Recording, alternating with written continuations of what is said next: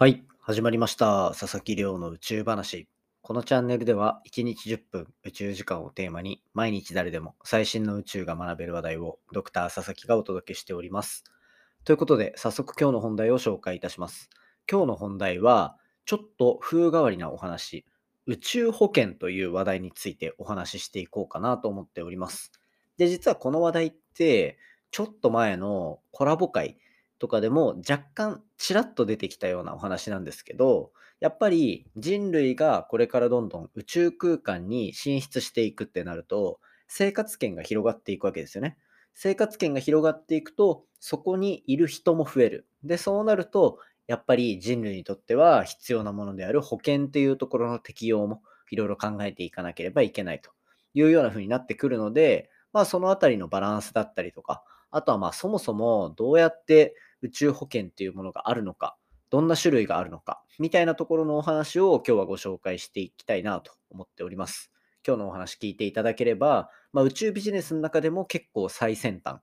まだこう企業が本気で取り入れることができていないテスト段階のお話とかっていうところを知ることができる非常に面白いタイミングかなと思うので、ぜひ最後までお付き合いいただけたらと思います。よろしくお願いいたします。ということでですね、まあ、毎日恒例の近況報告をさせていただこうかなと思っております。でですね、これツイッターにも書いたんですけど、なんか最近、ポッドキャストっていうメディアというか、音声メディアってどうなんだろうみたいな、全体を俯瞰してみようかなっていうような考え方をするようになったんですね。まあこれは、あの、ちょっと前に、あの、ノミネート作品が発表されたジャパンポッドキャストアワードとか、そういうところで、なんかこう、いろんな周り、ポッドキャストやってる人とかと話してて思うところがあったんで、じゃあ媒体全体広げてみたらどうなんだろうなっていうのを考えてたんですよ、最近。で、そうしたら、僕最初、ポッドキャスト始めた時ポッドキャストってそもそも、なんかどっかのデータサーバーみたいなところに音声ファイルを置いて、で、その音声ファイルになんかデータ紐付けておくと、その音声が勝手に Apple Podcast だったりとか、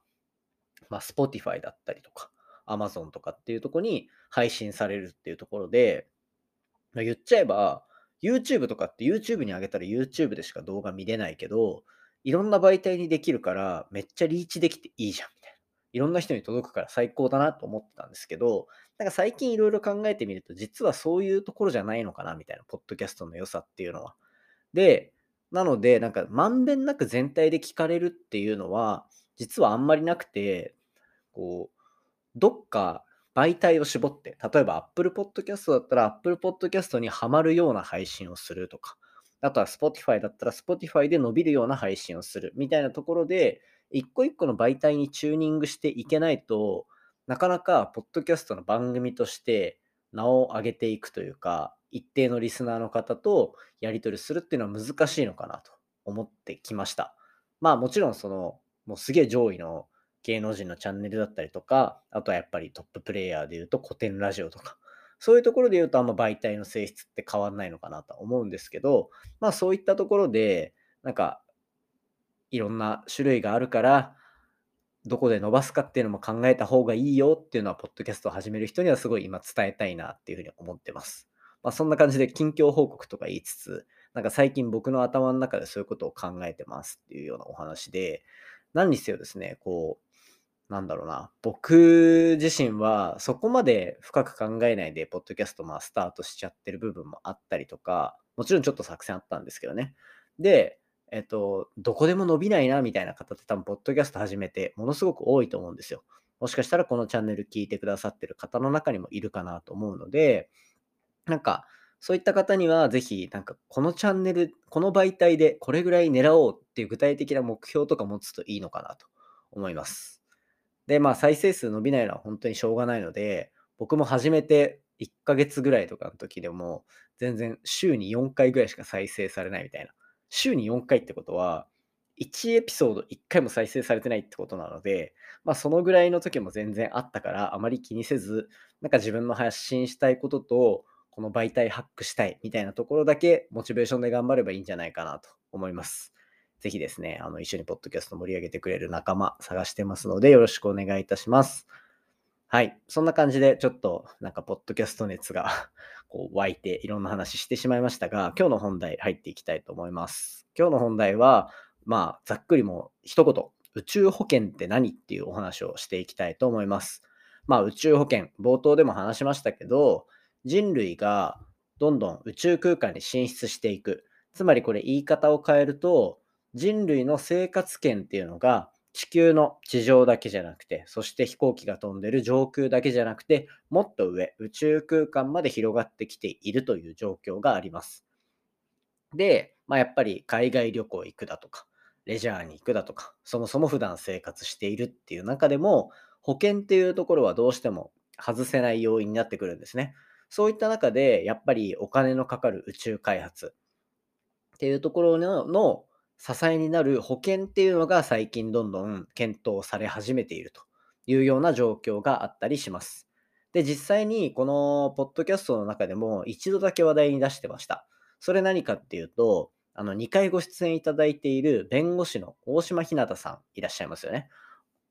あのぜひですね、あの聞いていただきたいのは、まあ、国際宇宙ステーションで殺人事件が起きたらみたいなケーススタディをもうどんぐらいの時だろう300回とかの時に来てくれたのかなだったりと思うので、まあ、そのあたり聞いていただけたら嬉しいなと思うんですけど、そんな中で、こう、3ヶ月前ぐらいに出ていただいた時に、最近面白いのって宇宙保険とかがあるんですよっていうところがあったんですよ。なので、その宇宙保険って何なんだろうっていうのを最近調べたところをちょっとお話しできればなと思っております。で、具体的にじゃあ宇宙ビジネスの中で宇宙保険ってどういうところに来るのかっていうと、一番明確になんか多分具体的なお話、ググったら出てくるのは、打ち上げ第三者賠償責任保険っ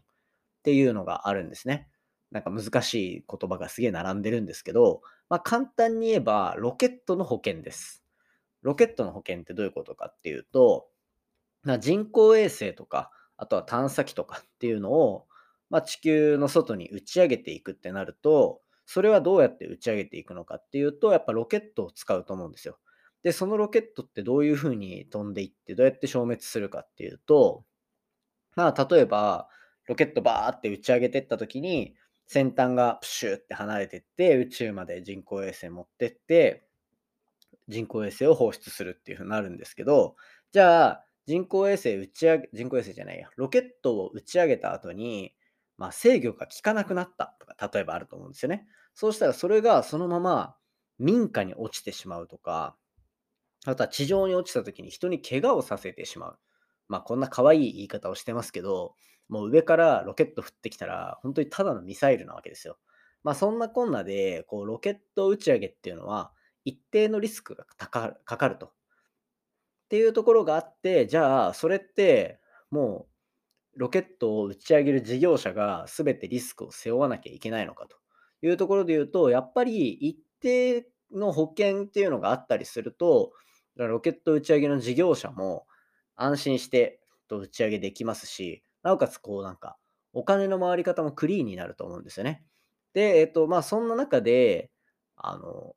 こういう打ちロケット打ち上げに対する保険っていうのも実際に出てきていたりします。まあ、これは実際に人を怪我させる可能性があるから、一番最初に出てきたっていうのが多分大きくて、まあ、今後、人類ってこうどんどん出ていった時に、じゃあ月に生活しますってなった時とか、火星に生活しますってなってくると、人人地上では考えられないぐらいのこうリスクっていうのがあったりするんですよね。それこそ月面になって空気ないですから、その空気がないっていうところで、いきなり宇宙服が破れて窒息死した。そしたらこれ、例えば生命保険使えるんですか？とか。で、あとは、まあ宇宙空間で怪我するリスクっていうのは高いのに、そんな怪我怪我をするリスクが高いことをやってる人に保険会社は保険を払うのか、みたいなところも問題になってくるわけですよ。